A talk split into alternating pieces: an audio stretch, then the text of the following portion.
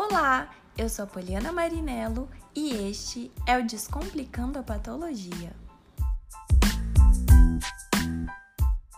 Olá, seja muito bem-vindo ao Descomplicando a Patologia e nesse episódio darei início a uma temporada exclusiva para falarmos sobre a resposta inflamatória. Então, se você quer saber mais sobre inflamação, fica aqui comigo que essa temporada foi feita especialmente para você.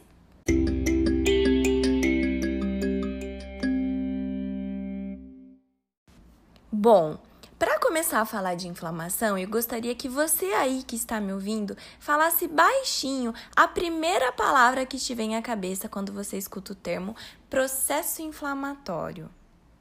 Eu já fiz essa pergunta para muitos alunos e a palavra que eu escutei em mais de 90% das vezes foi defesa. De fato, pessoal, a resposta inflamatória é montada como um processo de defesa. Ela é desencadeada após o reconhecimento de um agente agressor pelas nossas células de defesa. Elas enviam sinais para que células e moléculas deixem a corrente sanguínea e cheguem ao tecido para ajudar na eliminação do agente agressor. Bom, então vamos por partes. Para começar, o que será que o nosso organismo entende como um agente agressor? Para as nossas células de defesa, o agente agressor é tudo aquilo que é diferente, aquilo que elas não estão acostumadas a encontrar enquanto estão trabalhando, vigiando o nosso organismo e tudo aquilo que, com que entramos em contato. Então, um agente agressor pode ser um agente biológico, como um vírus, uma bactéria, um protozoário, um euminto, mas pode ser também uma proteína presente no núcleo da célula um produto da coagulação sanguínea.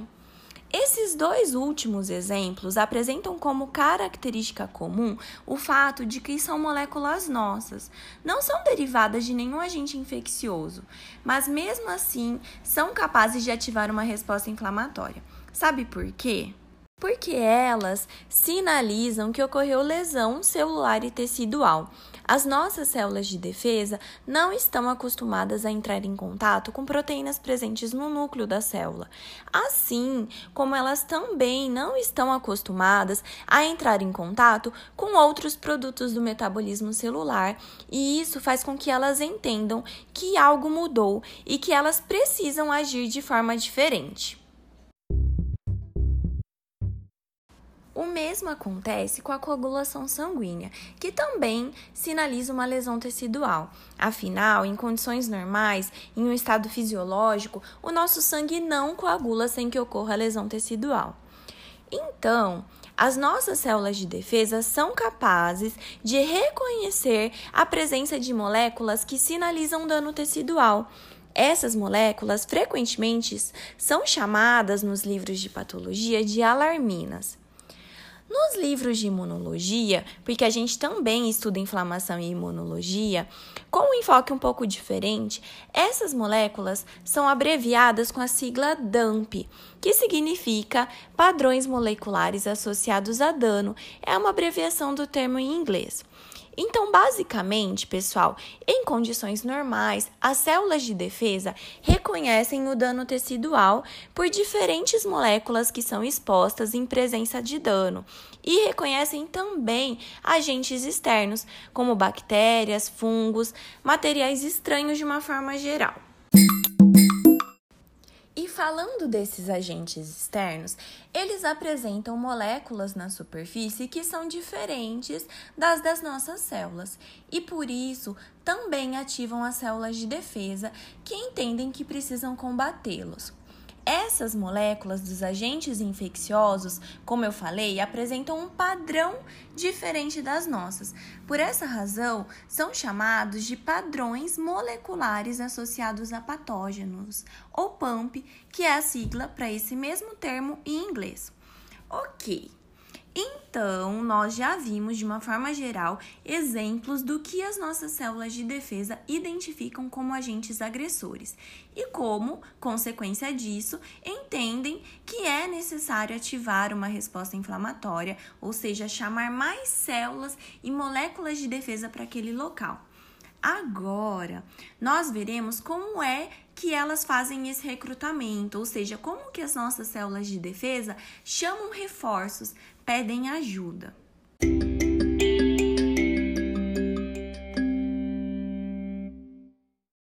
Nesse momento, eu acho importante pontuar quem que são essas células de defesa teciduais que fazem o primeiro reconhecimento do agente agressor.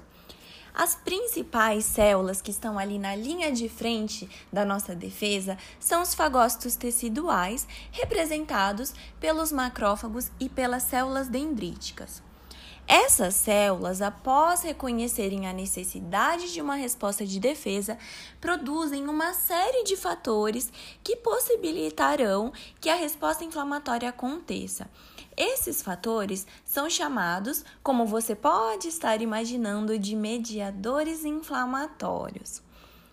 Esses mediadores, que favorecerão a inflamação, serão responsáveis por várias mudanças que precisam acontecer durante um processo inflamatório, como a vasodilatação, por exemplo.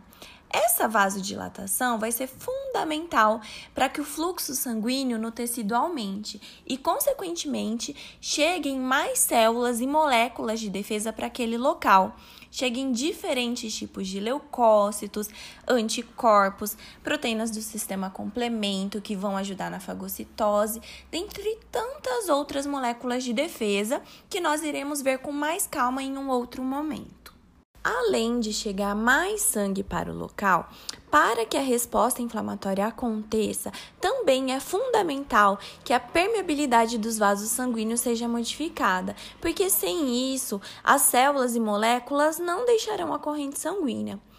Outro ponto importante é que para que os leucócitos saiam do vaso sanguíneo, eles precisam interagir, fazer ligações com as células da parede do vaso, as células endoteliais. Essa interação é mediada por moléculas de adesão, tanto dos leucócitos quanto das células endoteliais, são as integrinas e selectinas, por exemplo. Então, os mediadores inflamatórios também serão responsáveis pela indução da expressão de moléculas de adesão por leucócitos e por células endoteliais. Além dessas ações que nós vimos, os mediadores inflamatórios também atuam atraindo diferentes tipos de células para o local de defesa, ou seja, fazendo quimiotaxia. Além de atrair, os mediadores também aumentam a capacidade dos leucócitos em combater agentes agressores e de promover mais inflamação através da ativação dessas células. Os mediadores também podem aumentar a temperatura corporal, causando febre, entre tantos outros efeitos. Dessa forma, a resposta inflamatória é definida como uma reação dos tecidos vascularizados a um agente agressor, que ocorre através de uma série de etapas. As etapas iniciais são essas que nós conversamos até agora, que são basicamente o reconhecimento do agente agressor e também o recrutamento de células e moléculas de defesa através da produção de mediadores que favorecem a inflamação. Depois do reconhecimento e recrutamento, é preciso remover o agente inflamatório ou o agente agressor. Para isso, a fagocitose é sem dúvida uma estratégia extremamente importante e que pode ser usada logo no começo de um processo inflamatório, sendo eficaz contra vários agentes agressores. Depois que o agente é removido, a resposta inflamatória não é mais necessária e por isso mediadores que são anti-inflamatórios passam a ser produzidos em maior quantidade isso vai ser importante para regular essa resposta e também para o reparo tecidual, para aquele tecido que foi lesado seja substituído por novas células ou por uma cicatriz. Então, pessoal, deu para entender, né, para a gente perceber que a resposta inflamatória é de extrema importância. Ela é fundamental tanto para a defesa contra agentes agressores, como para que os tecidos lesionados sejam reparados. Além disso, a inflamação também é importante porque ela nos ajuda a identificar a presença de infecções. Isso porque ela vem acompanhada de manifestações clínicas, sinais e sintomas. Isso acontece na maioria das vezes. Eu tenho certeza que você aí sabe me dizer pelo menos alguma das manifestações da inflamação.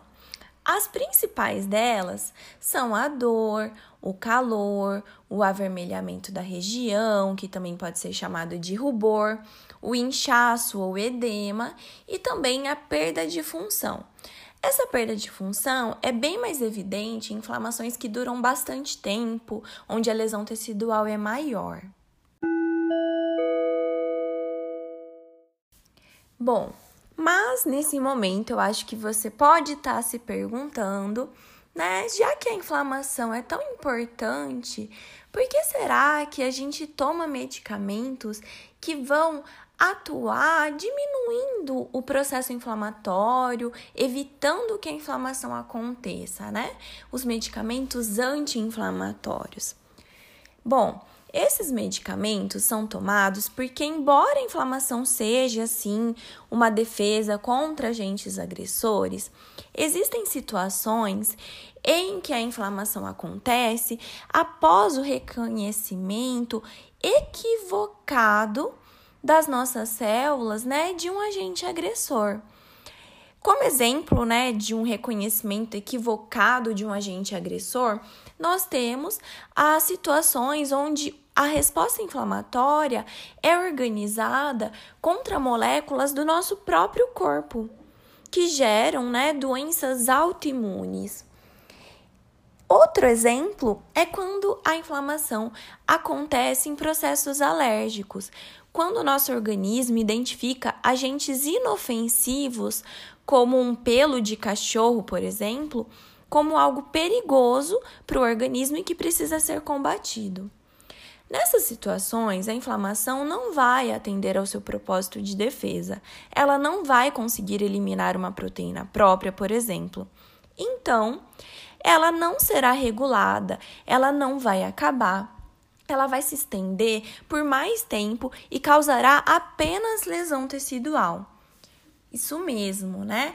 A própria inflamação é capaz de causar lesão tecidual, inclusive pelos mesmos mecanismos pelos quais ela nos defende, ela também causa lesão tecidual. Nesse e em outros exemplos, a inflamação precisa ser regulada através do uso de medicamentos anti-inflamatórios.